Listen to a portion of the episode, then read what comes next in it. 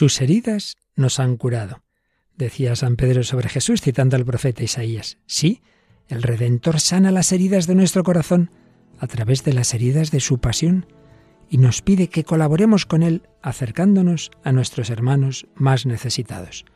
Hoy escucharemos cómo ha respondido a esta llamada una familia misionera, los Soler Areta. ¿Nos acompañas?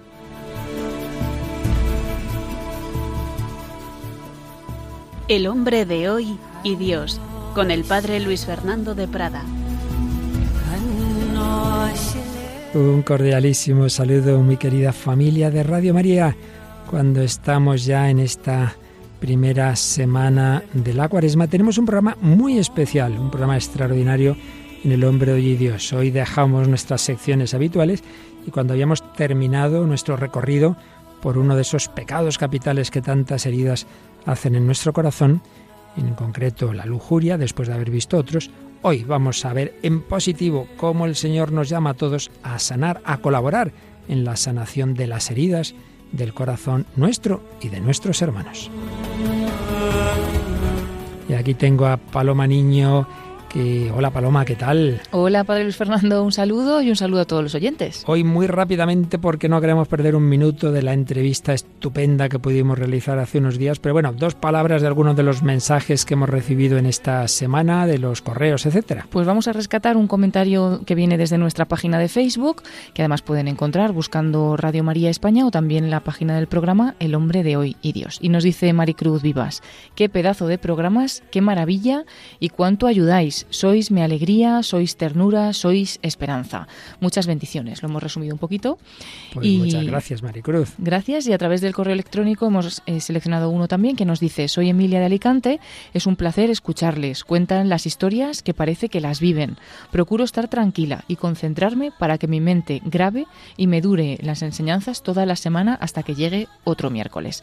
Miles de gracias por estar con todos los que necesitamos encontrarnos con nuestro Padre Dios. No nos falta y reciban un abrazo virtual súper gordo. Pues muchas gracias también a ti, Emilia. Y hoy no es que vamos a contar historias de otros, como dice, que parece que las vivimos, se las vamos a oír contar en primera persona a sus protagonistas, porque hoy tenemos un programa especialísimo. Hace algunas semanas pudimos tener aquí en Radio María una familia muy especial, muy extraordinaria, siete de los nueve hermanos, hijos de unos padres que ya están en el cielo, que fueron una familia misionera del camino. José María Soler, Carmen Chu Areta, pasaron por aquí por la radio. Paloma Verdad les hicimos una entrevista que nos dejó muy impactados y la vamos a escuchar en un par de programas, en dos partes, ¿verdad? Sí, hoy escucharemos la primera y tendremos que esperar al final para la semana que viene. Eso es. Pero bueno, va a merecer la pena y la verdad es que nosotros también pues encantados de que se diera la ocasión, ¿no? De que estuvieran aquí siete de los nueve hermanos. así es. Bueno, pues dos palabritas que voy a decir yo de introducción y empezamos a escuchar esa entrevista.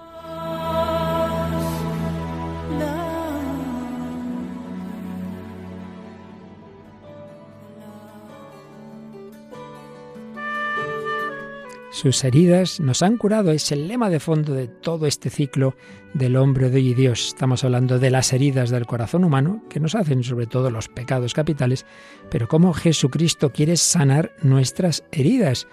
Monseñor Ginés García Beltrán, en uno de los mensajes cuaresmales de estos años, comentaba estas palabras de, de, San Pedro, citando al profeta Isaías, y recordaba cómo el corazón del mundo está herido como consecuencia del pecado de los hombres, como cuando vemos tantas heridas, tantas imágenes de, enfermos, de muertos a las puertas de nuestro mundo del bienestar, de niños machacados por, por tanto tipo de abusos, de violencias, todo ello nos horroriza. Y a veces tenemos el peligro de mirar al de enfrente, de echarle la culpa, o al menos de decir, bueno, esto yo no lo puedo arreglar. Nos quedamos en la queja en el lamento, en hacer culpables a los demás, en esperar a que sean otros los que arreglen las situaciones difíciles? ¿O estamos dispuestos a colaborar con Jesucristo? Él no se quedó en el cielo mirando lo que aquí ocurría. Él entró en nuestro mundo, dejó que su cuerpo, que su corazón, que su alma tuviera las heridas de nuestros pecados, le llegaron en su pasión y se identificó con tantos rostros desfigurados, triturados por el sufrimiento, todo el sufrimiento del mundo fue asumido por Jesucristo, por el Hijo de Dios, que nos ha amado y entregado para nuestra salvación y que nos pide nuestra colaboración. ¿Estamos nosotros dispuestos a ayudar al Redentor? ¿Nos creemos eso que tantas veces hemos cantado? Tú necesitas mis manos, mi trabajo, que a otros descanse. Bueno, pues vamos a escuchar hoy a los hijos de un matrimonio que en un momento de su vida sí respondieron a esa llamada. Y los frutos de su entrega los podemos ver hoy en estos sus hijos, nietos y otras muchas personas y pueblos que se han beneficiado de su entrega. Vamos a escuchar un testimonio vivido en primera persona que seguro que a todos nos va a ayudar y a convencernos de que también nosotros estamos llamados a colaborar con Cristo en sanar las heridas del corazón humano.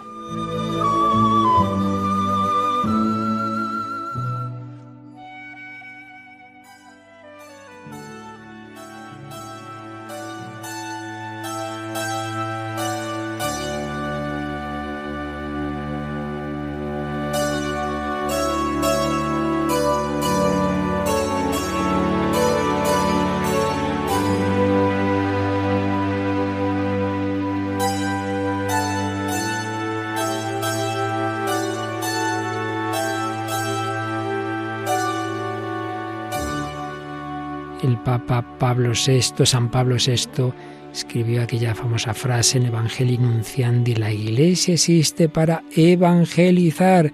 San Juan Pablo II empezó a hablar y lo repitió y lo cumplió miles de veces de la nueva evangelización. Benedicto XVI profundizó en esa tarea, encargó organismos de difundir esa nueva evangelización. Francisco nos habla de la iglesia en salida, la iglesia misionera, la iglesia que debe ir a las encrucijadas de los caminos, pero no es nada nuevo, no es que sea una cosa que de repente eh, los papas del siglo XX, del siglo XXI, pues les da por ahí. No, no, no. La Iglesia es esencialmente misionera. Id al mundo entero y anunciad el Evangelio a toda la creación. Con unas palabras otras es el mensaje final de todos los Evangelios. Como el Padre me ha enviado, así os envío yo. Jesús envía a los apóstoles, nos envía a todos. La Iglesia es esencialmente misionera. Tú eres también la Iglesia. Por eso todo cristiano debe ser misionero. Misionero donde Dios nos haya puesto, allí, en tu familia, en tu puesto de trabajo, entre tus amistades, en esa residencia en la que estás, en ese hospital. Todo cristiano debe ser misionero. Pero también hay cristianos a quienes Dios llama a ser misioneros fuera de donde vivimos, en países que llamamos de misión, en lugares donde se hace el primer anuncio del Evangelio o donde todavía la Iglesia está en una etapa pues muy incipiente, todo cristiano. Los sacerdotes, por supuesto, pues con ese anuncio de la palabra y particularmente con la liturgia, la vida consagrada, haciendo presente ese modo de vida de Cristo, pero también los laicos, misioneros, a veces familias enteras si, según las edades con los hijos o no, pues que también van a dar testimonio, van a hacer misión van a hacer presente ese Evangelio en la vida familiar. Pues bien, en esa tarea de laicos misioneros ha estado y está muy presente desde casi sus inicios el camino neocatecumenal, en ese carisma de Kiko Argüello y Carmen Hernández, pues ha surgido esas familias en misión. Desde hace ya bastantes años, familias enteras que se han ido a países lejanos o a países en los que eh, el cristianismo apenas está presente o hay una situación de secularización o hay que hacer un primer anuncio y hacer allí presente en el modo familiar el Evangelio con familias en misión.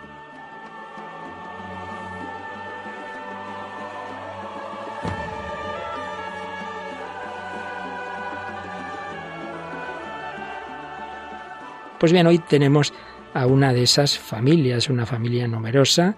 Tenemos no a todos los hijos, pero, pero a casi todos. Los padres ya nos miran desde el cielo después de haber sido, de haber estado en los inicios del camino neocatecumenal. Estamos hablando de la familia Soler, José María y Carmen, José María Soler, nacido en Pamplona, y Carmen Carmenchu, iniciaron, como digo, estuvieron muy en los inicios de ese camino neocatecumenal. José María conoció a Kiko en los cursillos de cristiandad, cuando estaba viviendo aún en esas famosas barracas de, de palomeras altas en Madrid, y fue un gran misionero con su mujer, con sus hijos, y les transmitió a todos ellos ese espíritu misionero. Cuando comienzan las misiones en familia, en el camino neocatecumenal 1986, pues este matrimonio fue de los primeros. En cuanto se jubilaron, se marcharon al Perú, dejando su casa, dejando sus cosas, y desde allí el padre escribe cartas que se han publicado hace poco en el libro Cada instante sabe a vida eterna. Estuvieron allí desde 1987 a 1999. Y con el ejemplo de sus padres, todos los hijos, de una manera u otra, son misioneros, algunos en familia y uno como sacerdote que ya hemos tenido en otras ocasiones en los micrófonos de Radio María, el padre Antonio Soler. Pues bien, como os digo, tenemos hoy aquí a bastantes hermanos, a Antonio y, y, a varios de sus hermanos seglares. Y bueno, pues vamos a compartir un ratito este testimonio. Así que bienvenida familia a Radio María. Muchísimas gracias por vuestra presencia. Muchísimas gracias. Bueno, pues vamos a, a, ver por dónde empezamos. Yo creo que Luis Ángel, que es uno de los hermanos, bueno, cuéntanos un poquito, háblanos de tus padres, Luis Ángel, cómo, cómo, qué recuerdo tienes tú de, de cómo ellos, primero, cómo os transmitieron la fe en familia, luego hablamos un poquito de, de la misión. Bien, pues eh, sinceramente yo el recuerdo, el primer recuerdo que tengo de, de la transmisión de la fe de, mis padres era cuando yo era muy chiquitín, eh, una exigencia, una exigencia. Papá venía de una de una de un recorrido eh, había sido educado en la en la exigencia y yo que soy de los mayores pues sí tuve esta sensación desde el principio de, de, de, de tener una, una continua eh, planteamiento de intentar eh, ser bueno, ser bueno, pero yo no lo era. Yo era malo. Y, y continuamente tuve. Y es verdad que en un momento determinado de, de, mi, de mi vida, yo creo que pues tendría 6, 7 años, yo noté en mi padre un cambio. Un cambio que me empezó a hablar ya de otra manera y yo esto lo recuerdo y para mí fue absolutamente impactante. Luego ya he comprendido qué es lo que le pasó a mi padre. Mi padre tuvo un encuentro con eh, alguien, eh, una persona, que le, que le dijo que lo quería como era, que no tenía que ser especialmente bueno y especialmente eh, brillante para ser amado. Luego me explicó que ese alguien con el que se encontró fue con el mismo Jesucristo que se le, encontró en su vida y que le habló al corazón y que descubrió una perla preciosa que nos transmitió a todos nosotros y que no hemos sido desde entonces eh, suficientemente, eh, no sé cómo decirlo, inteligentes como para poder valorarla en su totalidad, a pesar de que con nosotros ha hecho grandes, grandes, grandes maravillas el Señor. Y esto fue, este es mi, eh, el recuerdo que yo tengo de mi padre. Recuerdo que mi padre me decía constantemente, Luis Ángel, tu padre no soy yo, tu padre es Dios, tu padre es Dios. Yo soy quien te ha engendrado, pero tú estás creado por Dios para que te encuentres con Él y tengas vida eterna. Y esto me lo decía eh, continuamente. Yo he sido de, de, todos mis hermanos, quizá yo he sido el que más eh, problemas les he dado, porque yo era muy travieso, yo era eh, muy rebelde. De hecho, cuando ellos empezaron a evangelizar en los inicios del camino neocatecumenal, que fueron por toda España anunciando el Evangelio y abriendo comunidades por toda España, pues como mis hermanos, que ya eran mayorcitos, pues decían, por favor, a Luis Ángel llévaloslo, no lo dejéis en casa, porque si lo dejáis en casa nos va a montar algún follón. Y yo, gracias a Dios, he hecho pues muchísimos viajes con mis padres. Recuerdo haber ido con ellos a Baracaldo, haber ido muchas veces por, por la zona de Navarra, por la zona de Levante.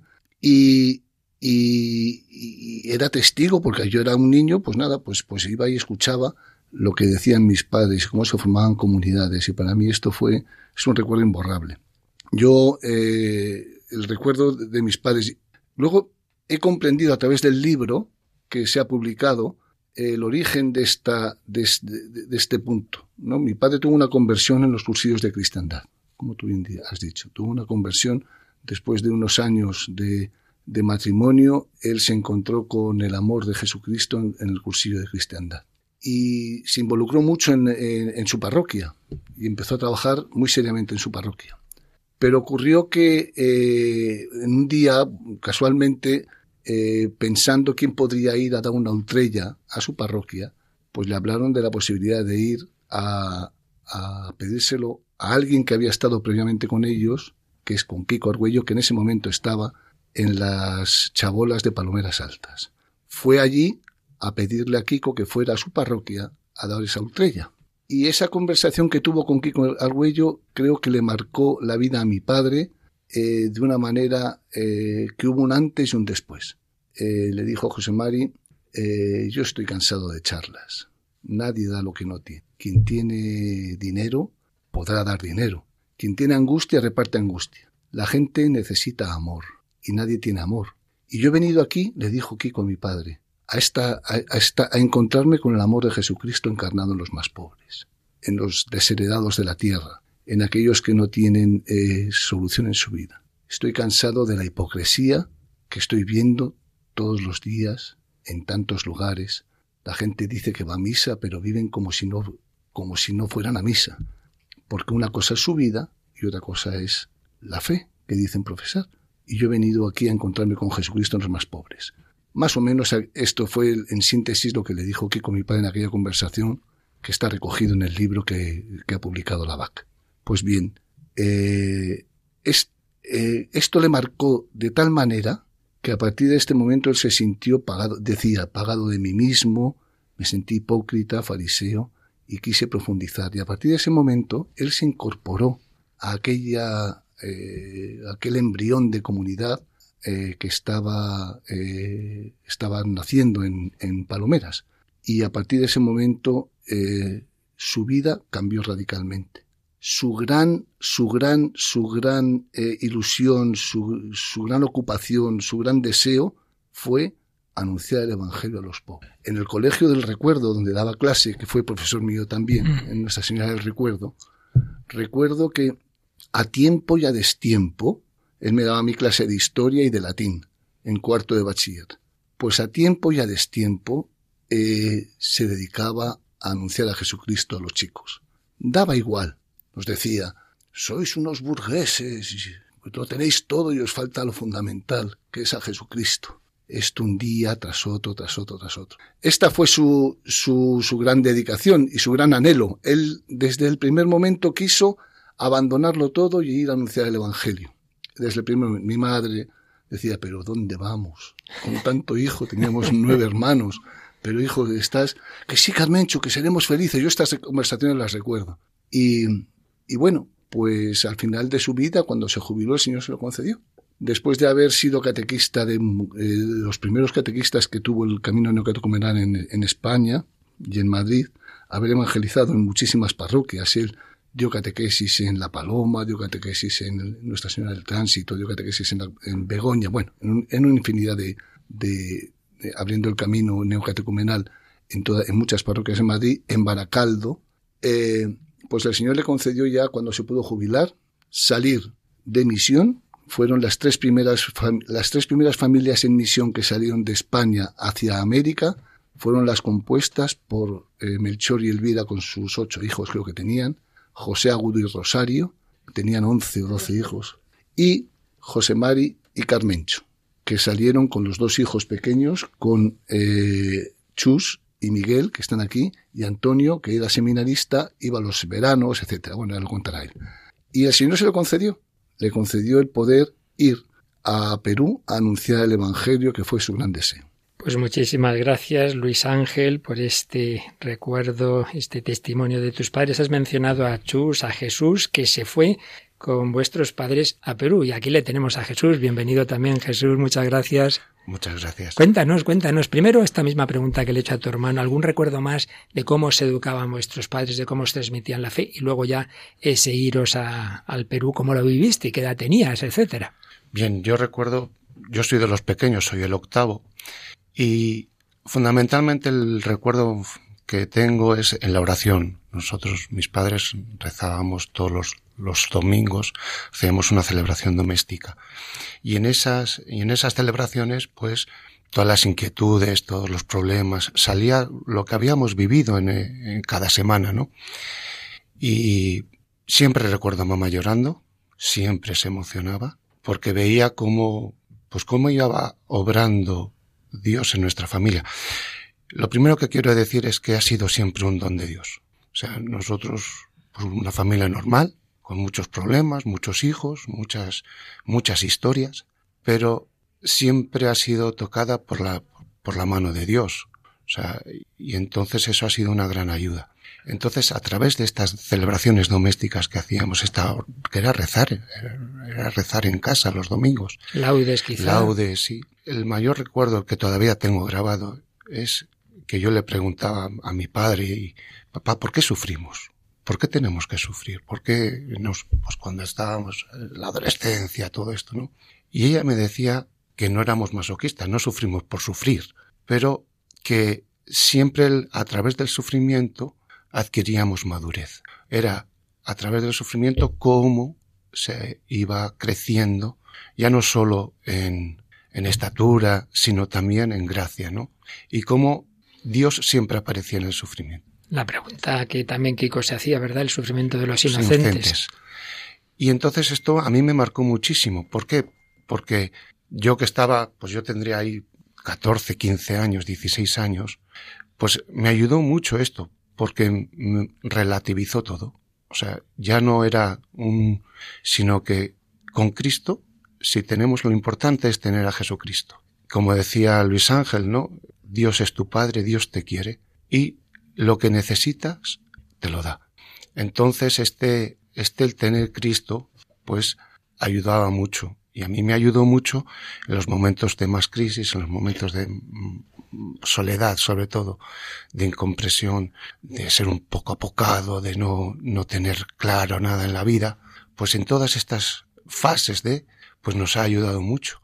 Y entonces yo me estaba dando cuenta cómo se concretizaba la fe en la vida, que no es una cosa etérea, vamos a querernos, sí, pero ¿cómo? No, vamos a ser, bueno, si no puedo.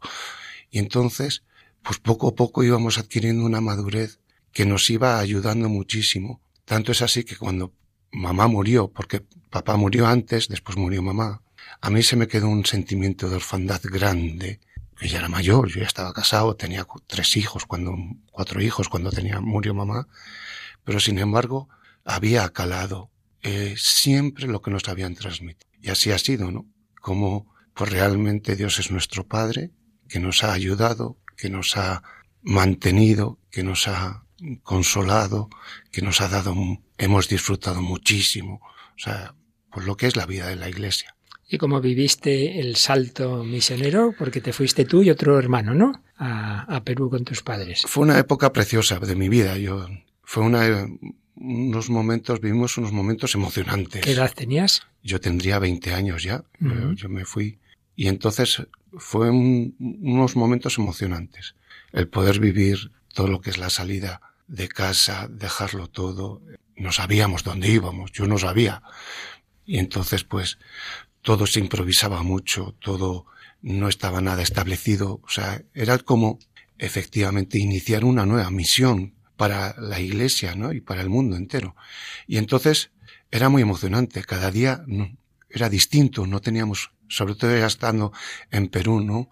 Iban surgiendo las cosas, reuniones con Monseñor Durán, que era el obispo del Callao en su momento, hasta que todo se, se iba un poco implementando, se iba organizando, el, seminario, que los papás también iban a ayudar al seminario, visitar mi Perú, que era un pueblo joven, que los pueblos jóvenes eran unas situaciones de extrema pobreza, no solo física, sino también eh, humana, ¿no? En aquella época Perú vivía unos momentos terribles eh, causados por un grupo terrorista que se llamaba Sendero Luminoso. Y entonces había grandes asentamientos humanos que bajaban de la cordillera del Perú, de los Andes, a la zona de Callao y de Lima, buscando una vida mejor y huyendo del terrorismo, que era terrible. Yo he visto como un asentamiento de 20.000 personas se ha montado de la noche a la mañana con cuatro esteras.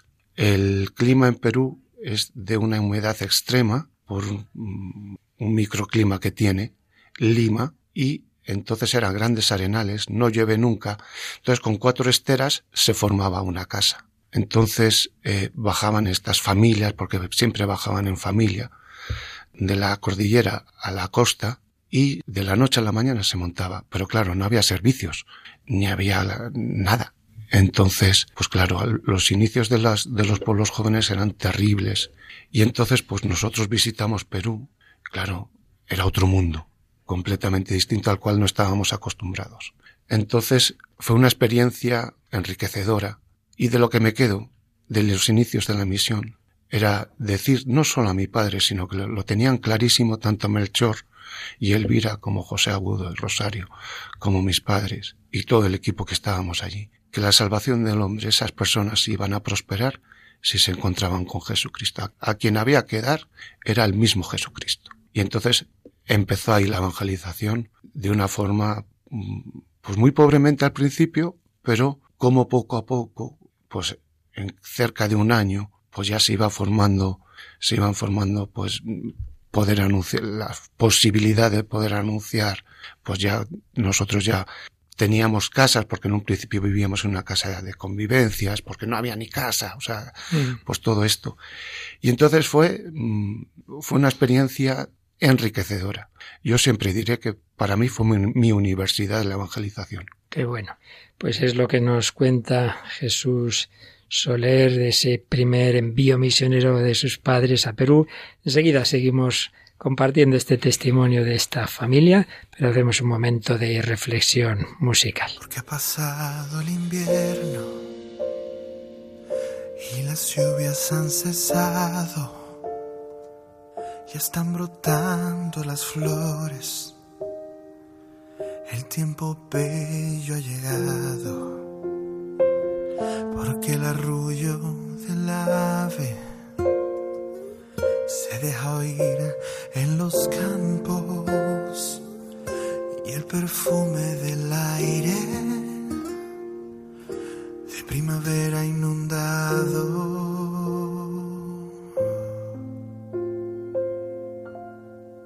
Levántate, amada mía Levántate, hermosa mía.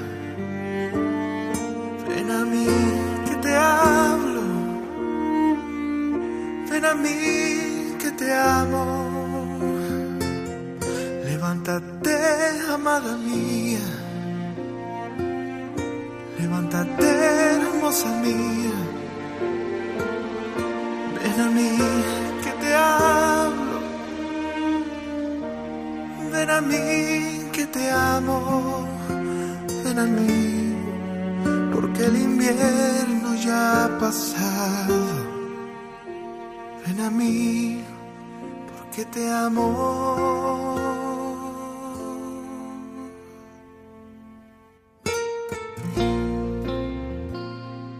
Pues aquí seguimos en Radio María con esta entrevista testimonial a estos hermanos, son nueve, aunque aquí tenemos hoy a siete los hijos de José María Soler y Carmen Areta, de los iniciadores del camino necatecumenal, familia misionera.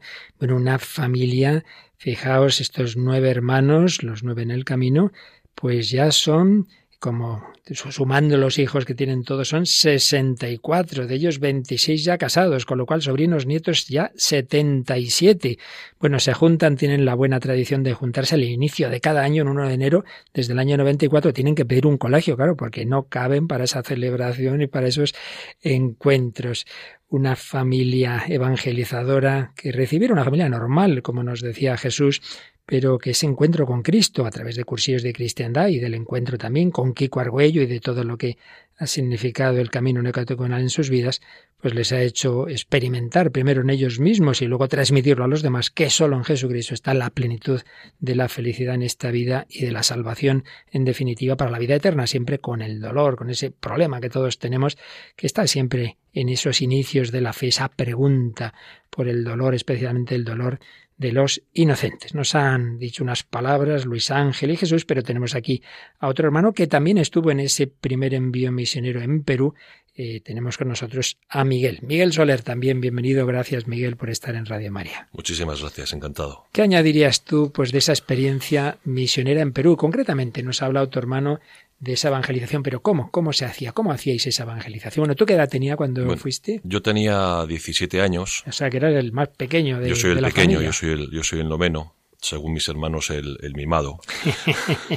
El Tenemos que decir también que de los nueve, siete lleváis el nombre de la Virgen María, o sea que Así tú eres es. Miguel Yo María. soy Miguel María, Jesús es Jesús María, Antonio Antonio María. Qué y bueno, qué así, bueno. María la Teresa, Virgen María está ahí presente en vuestras vidas como en el inicio del camino, en esa inspiración que tuvo Kiko para, para este, este camino especialmente de las familias. Bueno, pues ¿cómo viviste ese momento con tus 17 años y qué recuerdas? Bueno, yo tenía 17 años, yo recuerdo perfectamente cuando mis padres fueron enviados a la misión, habló conmigo y dijo, Chus tiene 20 años, es mayor de edad, puede escoger mm, si venir o no. Y Chus libremente dijo, bueno, pues yo me voy con vosotros. Yo dije, yo no quiero ir. Y dice, ya, pero tú tienes 17 años, tú vienes, no puedes escoger. Entonces, ¿cómo fue, cómo fue el inicio de la, de la misión para mí? Eh, fue como estar en una nube, muchas, muchas cosas la- las, las recibía sin, sin saber un poco por dónde, por dónde venía eh, el aire, ¿no? Entonces era todo como muy abrumador. Lo que sí yo recuerdo es que yo no quería ir. Yo no quería ir. Yo tenía mi vida, empezaba mi vida en España, eh, pues mi, mi fútbol, mis amigos, mi salir por la noche, mi divertirme, eh, las chicas con las que estaba, etcétera, etcétera. Entonces, a mí que me sacaran de mi, de esta realidad donde yo estaba, es- es- esta zona de confort donde yo estaba, pues en un principio no me, no me, no me apetecía, ¿no? Entonces, eh, para mí fue, pues fue un, un, un shock, ¿no? Y entonces, eh, llegamos a Perú y de buenas a primeras yo me encontré en Perú y, y a mí me sobrecogió toda esa situación. O sea, pues yo tenía una, una, una visión de la vida que, que- que ver tantísima pobreza, ver tantísima realidad que a, mí me realmente me escandalizó me escandalizó y, y entré como en una en una crisis de decir ¿dónde está Dios aquí? ¿Dónde está Dios aquí? ¿no? Lo que sí es cierto es que eh, mi vida rápidamente se, se, se medio normalizó, me incorporé a un colegio para terminar la secundaria, eh, pues me empecé a jugar al fútbol en el, en- el colegio, así como estaba jugando al fútbol en el recuerdo, etcétera, etcétera.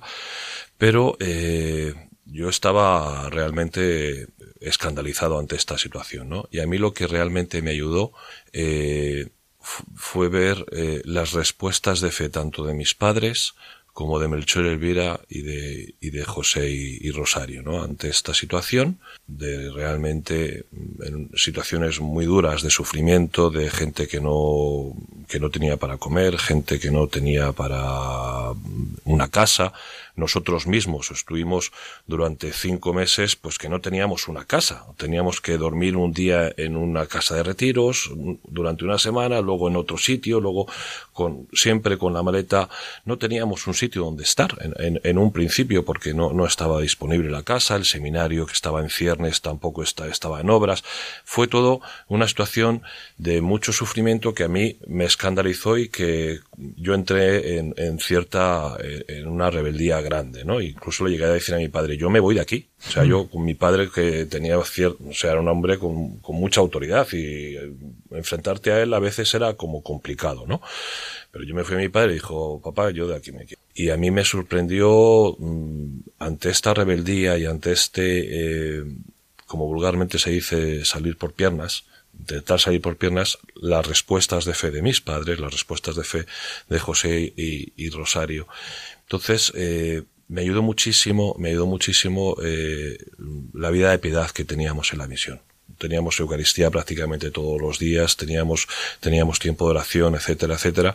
Entonces las familias se juntaban con los sacerdotes y celebraban la Eucaristía, eh, hablaban de, todas las situaciones que se estaban dando, etcétera, etcétera.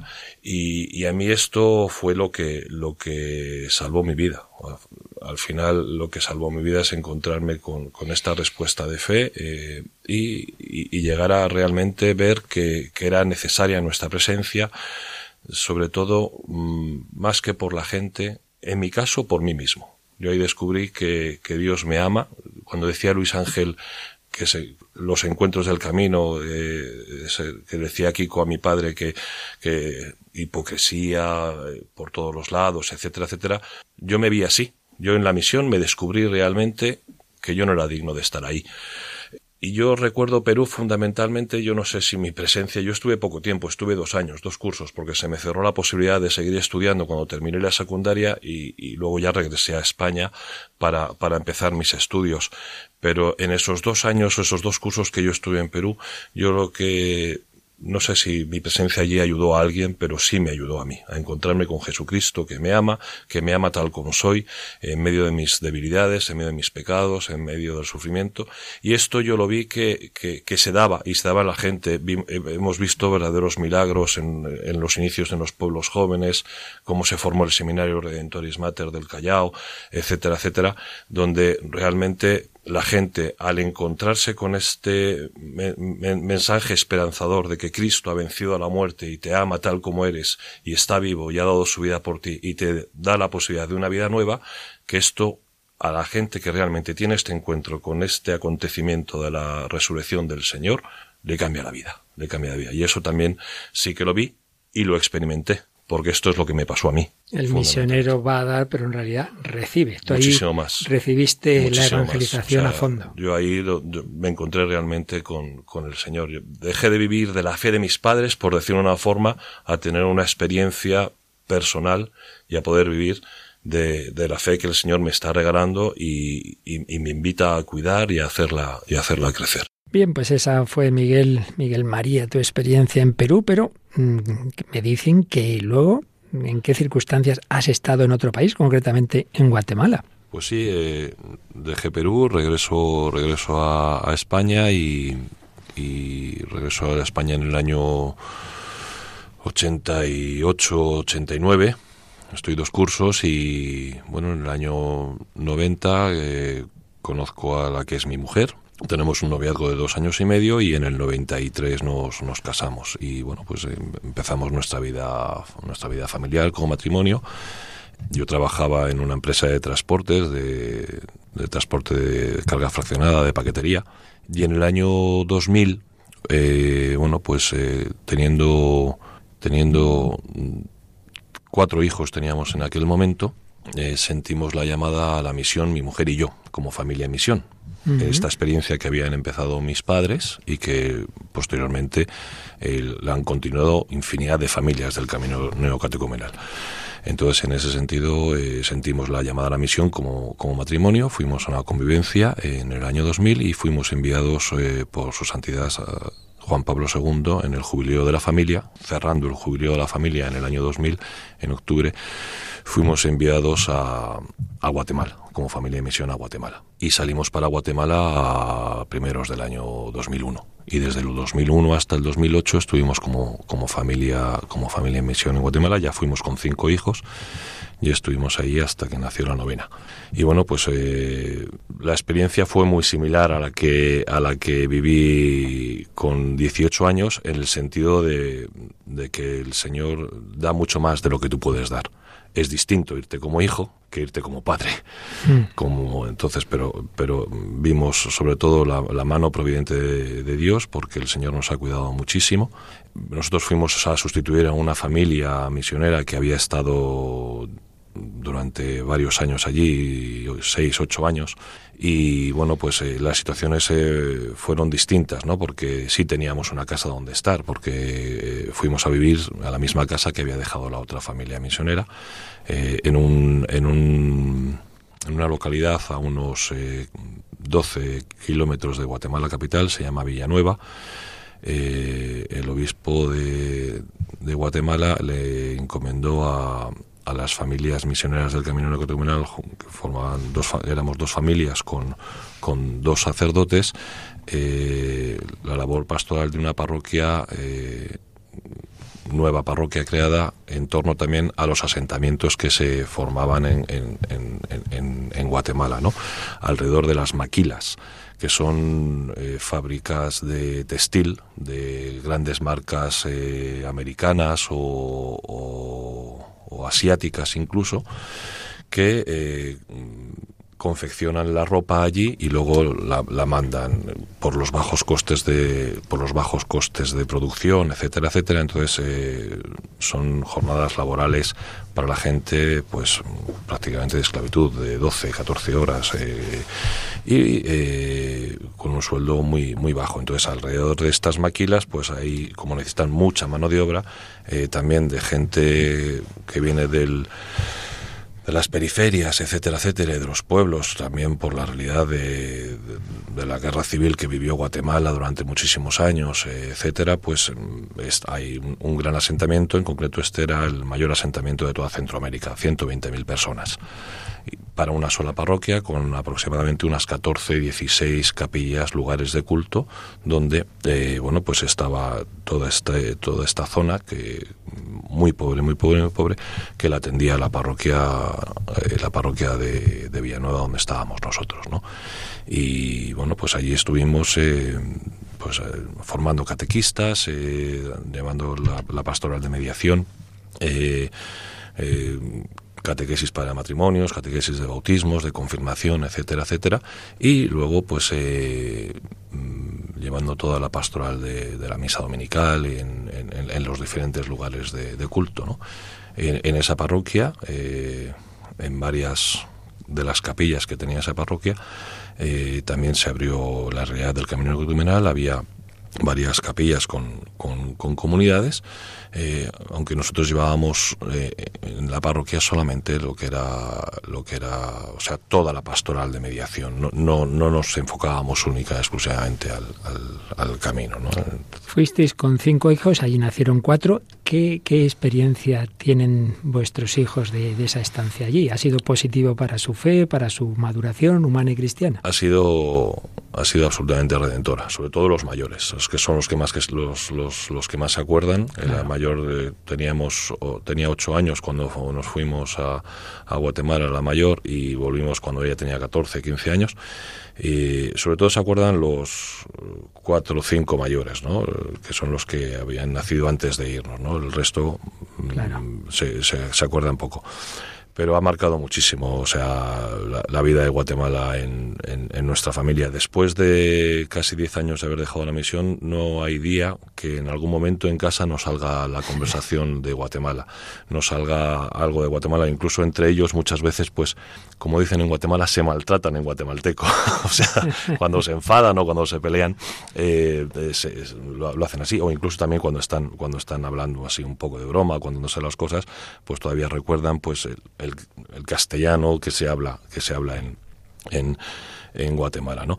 Y, y, ha sido absolutamente redentor en ese sentido. Ellos eh, están súper agradecidísimos del tiempo de la misión, han visto cómo el Señor ha provisto nuestra familia, han visto cómo el Señor en situaciones de, de dificultad, en situaciones muy complicadas, eh, el Señor ha salido, ha salido valedor en todos, en todos los sentidos, ¿no? Entonces, bueno, pues ellos también han tenido una experiencia en su vida de que Dios existe en medio de una realidad que a veces en, aquí en el primer mundo es, es, es más complicada, ¿no? Es más complicada, ¿no? Porque aquí, bueno, que el Señor provee, pues, pues pues provee, pero muchas veces es difícil verlo, ¿no? Pues porque todo el mundo tiene coche, porque todo el mundo tiene casa, porque todo el mundo tiene todas las comodidades que tiene y esto, pues eh, mis hijos mayores han visto que, que, el Señor ha provisto de otra forma. O sea, y no digo solamente a nivel material, ¿no? Sino eh, ha provisto dándose él mismo, que es realmente lo que salva lo que salva al hombre. Y ellos también lo han, lo han experimentado. De nuevo se confirma esa palabra del Evangelio. Dad y se os dará. Pues hacemos un nuevo momento de reflexión musical y seguimos con esta entrevista. Lord, I come, I confess, bowing here, I find my rest. Without you, I fall apart. You're the one that guides my heart. Lord, I need you. Oh, I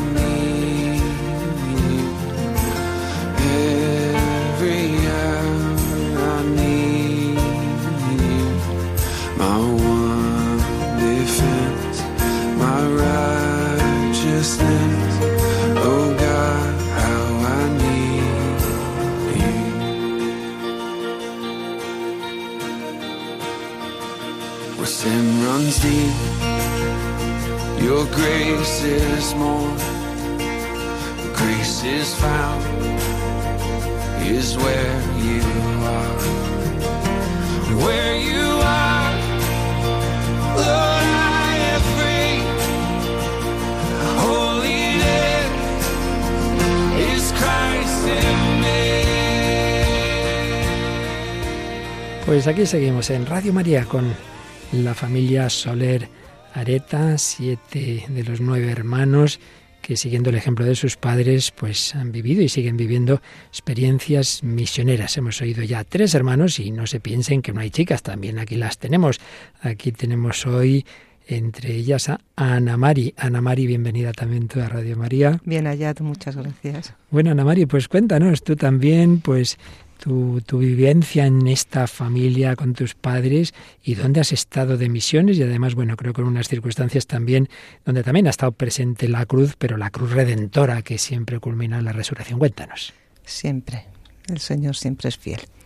Bien, mmm, mi infancia pues fue como la de todos mis hermanos, viviendo la fe en casa, con nuestras rebeldías, nuestros, nuestras crisis, nuestras alegrías lo pasábamos bomba cantando y llegó el momento pues de yo empecé a salir con un chico que no era cristiano y entonces mmm, este chico no entendía nada de lo que yo hacía. Yo soy catequista en la parroquia desde los 17 años. Todas las tardes le decía que le tenía que dejar para irme a catequizar, uh -huh. cosa que no entendía, claro. se enfadaba. bueno, fue un noviazgo un poco problemático. Yeah.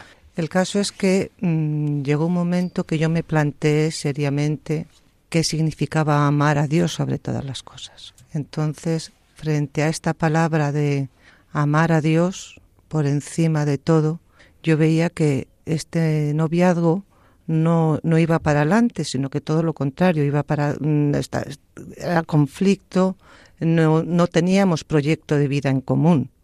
Él quería unas cosas, yo quería otra, por mucho que yo estuviera enamorada, él estuviera enamorado. Entonces lo que hizo fue, mmm, me, an, ante esta palabra de amar a Dios sobre todas las cosas, le dejé. Dije que primero el Señor, y si era de Dios, volvería, pero de otra forma, uh -huh. no tan conflictivo. Y fue así. Duró la separación una semana, diez días. No o poco fue. Poco fue, poco fue. Poco me lo hizo Total, que él vino diciendo que quería hacer catequesis, que quería entrar dentro de, de, de, lo que yo estaba viviendo. Me reconoció que era para sacarme desde dentro, puesto Ajá. que no había podido sacarme desde fuera, me quería sacar desde dentro. Pero el Señor siempre es fiel. Y, y venció, le, venció el Señor. Venció el Señor, le derribó. Fue una conversión espectacular. Se, se, se, entregó al Señor, empezó a querer a, a, Dios por encima de todas las cosas, pero desde el primer momento. O sea, mmm, yo recuerdo ese tiempo como yo alucinaba. Sea, lo que me había costado a mí toda una infancia, toda una adolescencia, enfrentamientos con, y, con, con mis padres y con Dios mismo, él en muy poco tiempo tuvo una experiencia del amor de Dios impresionante. Total que después de un tiempo, viviendo ya como novios la, la fe, nos casamos y a los 20 días de habernos casado le diagnosticaron un sarcoma de partes blandas, justo cuando volvíamos del viaje de novios. Total que esta, esta experiencia marcó nuestra vida en común. Empezaron operaciones, quimioterapias, radioterapias, embarazos, porque bueno, pues nos dijeron que gracias a Dios cuando, porque me quedé embarazada enseguida de, de, casarnos, pues que gracias a Dios tendríamos ese hijo y no tendríamos más, porque la quimioterapia que le iban a poner le iba a impedir poder tener más hijos. ¿Cuál fue nuestra sorpresa? Que a pesar de la quimioterapia, de las me quedo embarazada del segundo, me dicen que va a venir con malformaciones, pues otro sufrimiento añadido. Tengo un hijo segundo que es perfecto, es bonito por dentro y por fuera. Uh -huh. Es impresionante. Muchas veces los médicos se ponen muy trágicos. Sí, sí se ponen en el peor de los casos y, y, y, la, y, la, mano de Dios es más fuerte. Es más, Bueno, total que después de estas, estas experiencias de que le habían dado un año de vida, que no podíamos tener hijos, y el Señor seguía actuando en nuestra vida de una forma mm, estupenda, maravillosa, decidimos en una, bueno, decidimos, no decidimos, porque nos vimos ofreciéndonos cada uno por separado, como agradecimiento al Señor, y, nos, y cuando yo me di cuenta que yo estaba levantada, también me di cuenta que en la parte de al lado, o sea, de enfrente de la sala, estaba también mi marido levantado. Si alguno de nuestros oyentes no entiende mucho qué es esto de levantar, explícanos un poco esta escena. Bueno, pues es mm, en, en las convivencias de inicio de curso del camino neocatecumenal, solicita, o sea, se piden a ver quién siente la llamada, la vocación a la, misión. Y entonces te pones de pie.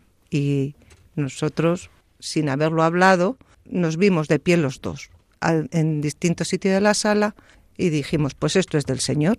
Pero claro, mi marido llevaba ya cuatro, tres o cuatro, tres operaciones de pulmón y dos de brazo y tratamientos de quimioterapia y no le daban el alta y dijimos, bueno, pues el ofrecimiento está ahí, pero no pensamos en ningún momento que pudiéramos salir en estas circunstancias. Teníamos ya tres hijos. ¿Y fue, cuál fue nuestra sorpresa? Que sí, que salimos, que el Señor nos llamaba a salirnos y nos enviaron a Chile, a Chile, a Villa Alemana. Es un asentamiento cerca de la ciudad de Valparaíso. Y allí nos fuimos con nuestros hijos, renunciando a los médicos de aquí en España. Por aquel entonces mm, renunciábamos también a la seguridad social, un poco asustados, diciendo qué va a pasar con toda esta situación, pero el Señor, como siempre había provisto tan bien, había sido tan bueno con nosotros, pues en esa confianza íbamos en que no nos iba a abandonar. Llegamos allí, dificultades, pues las dificultades de la misión, de dónde vas a vivir, cómo vas a vivir. Nosotros encima las dificultades de quién le va a hacer las revisiones, cómo, cómo va a surgir, cómo va a evolucionar este cáncer que ya le había dado tres o cuatro años de gracia, porque ya tenía que estar muerto. Bueno, pues y fue una experiencia tan enriquecedora, tan ver el amor de Dios, porque o ves el amor de Dios todos los días o coges el petate y te vuelves. No hay otra. Y vivimos del amor de Dios, vivimos de la gracia de Dios, vivimos de cómo el Señor se donaba todos los días para nosotros y lo que necesitábamos surgía, no sin dificultades, pero siempre ante la cruz existía la vida eterna, existía la resurrección, abriría un camino a través de la muerte para darnos vida. Y eso nos, nos, nos mantuvo en la misión pues todos los años que vivió mi marido. Por cierto, se llamaba Mariano. Mariano. También el nombre de la Virgen. También el nombre de la Virgen. Y allí tuvimos dos hijos más. fuimos con tres embarazada del cuarto y allí tuvimos la quinta y la sexta. Donde los hombres pensamos que no existe la vida, el Señor la da a raudales y una vida que salta la vida eterna. Mm. Y eso, eso es lo que vivimos en ese tiempo. Y nuestra misión pues fue catequizar. Pero sobre todo la misión, yo veía mm, por aquel entonces que la misión nuestra no era solo, mm, no era hablar solo, que también, sino hacer presente con nuestras vidas que Dios existía, que Dios era nuestro Padre, que Dios nos quería, que Dios se preocupa por el hombre, que Dios no nos abandona en medio del sufrimiento y de la muerte. Entonces, formar la Iglesia, formar esta experiencia del amor de Dios es una gracia inmensa. Y eso es lo que vivimos. ¿Y Mariano murió allí o bueno, Vamos a ver. Mariano, que fue un tiempo durillo. Mariano quería morir en la misión. Lo que pasa que Después, bueno, después de las operaciones, de las intervenciones de, pulmón, le saltó el sarcoma al cerebro. Entonces, aquí en España le, operaron dos veces y él dijo que mm, después de esas dos operaciones, que todo lo que tenía que surgir tenía que ser en la misión porque era donde él vivía. Total que allí lo volvieron a operar otras dos veces de cerebro. Y a los, al estando yo a punto de dar a luz de la sexta hija, pues de Sara, se le operaron de, de cerebro y al mes, antes del mes, tenía metástasis múltiples en el cerebro. No pudo, mm, quisimos que lo trataran allí, pero se necesitaba el protocolo de la, de la quimioterapia que le habían puesto aquí. Total que se vino y ya no pudo volver. Quiso volver a la misión a morir porque le desahuciaron, bueno, le pusieron una quimioterapia, no le hizo efecto, no ya no había más operaciones porque el, cerebro estaba invadido. Entonces quiso quiso morir en la misión, lo que pasa que el Señor tuvo misericordia de mí. En, una, en, esa, en esas zonas, en la zona donde vivíamos, mmm, tan difícil, con seis niños pequeños, el mayor de siete años, la pequeña, la pequeña recién nacida, irme. Bueno, yo estaba dispuesta, estaba mm. dispuesta, pero el Señor no, él no pudo ya viajar, entonces ofreció su vida por la evangelización. La ofreció de una forma completa y no solo su vida, sino la vida de su familia, el sufrimiento que suponía para nos, mi viudedad, la orfandad de nuestros hijos, estaba ofrecida por la evangelización y ha dado fruto.